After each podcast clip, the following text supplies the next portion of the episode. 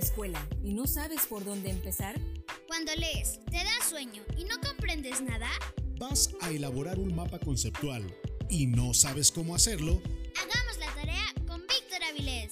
Técnicas de estudio, estrategias de aprendizaje, de comprensión lectora y mucho más. Hagamos la tarea con Víctor Avilés. Un ecosistema de aprendizaje en tu mano.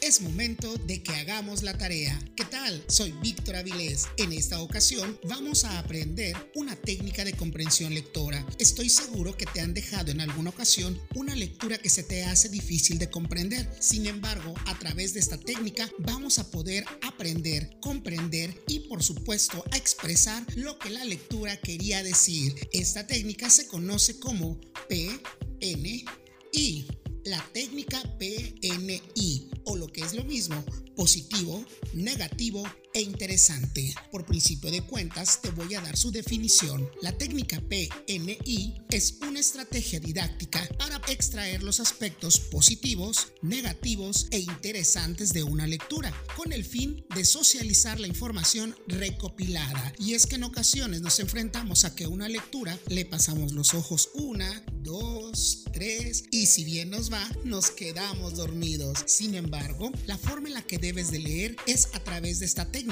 PNI positivo, negativo e interesante, ya que esta te va a permitir una evaluación más detallada de las ideas relevantes, ordenándolas y facilitando su proceso de aprendizaje. A continuación, te voy a dar los pasos para poder elaborar la técnica PNI positivo, negativo e interesante. Recuerda que es una técnica de comprensión lectora. Por principio de cuentas, ve a tu editor, el de tu preferencia, un Word, un Excel o un PowerPoint en el que tú te manejes con mayor facilidad, de tal modo que puedas diseñar una tabla con tres columnas. Sí, una tabla con tres columnas.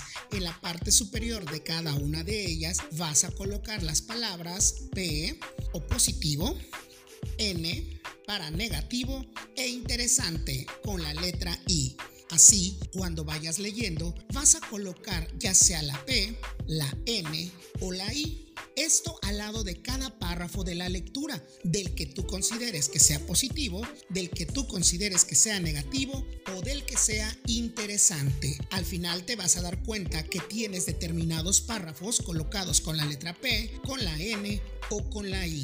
Una vez hecho esto, vas a transcribir a cada una de las columnas dichas líneas, párrafos o cosas que te hayan parecido positivo, negativo o interesante. Vas a vaciarlo a cada una de las columnas según corresponda. ¿Para qué nos sirve entonces? Cuando terminas de leer, te vas a remitir a lo que es tu tabla, leyendo una vez más lo positivo, lo negativo y lo interesante. Te va a dar una idea de lo que trata la lectura, te dará mayores precisiones acerca de lo que has leído y por supuesto te dará una mayor argumentación a la hora de que quieras comunicar lo que has comprendido de dicha lectura.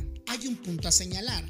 Cuando nos referimos a la parte negativa, no necesariamente se refiere a que sea algo malo, sino algo con lo cual tú no estás de acuerdo, que quizá es un área de oportunidad o que posiblemente no hayas alcanzado a comprender del todo y tengas dudas. Finalmente, te recomendamos siempre buscar los significados de aquellas palabras que desconoces para que tengas un mejor dominio comprensión de la lectura. Estoy seguro que la técnica P, N, I, positivo, negativo e interesante te va a dar una comprensión lectora con mayor precisión y argumentación mucho éxito. Recuerda que puedes contribuir al crecimiento de este podcast. Compártelo en tus redes sociales, con familiares, amigos, conocidos y así, entre todos, hagamos la tarea con Víctor Avilés. Hasta pronto.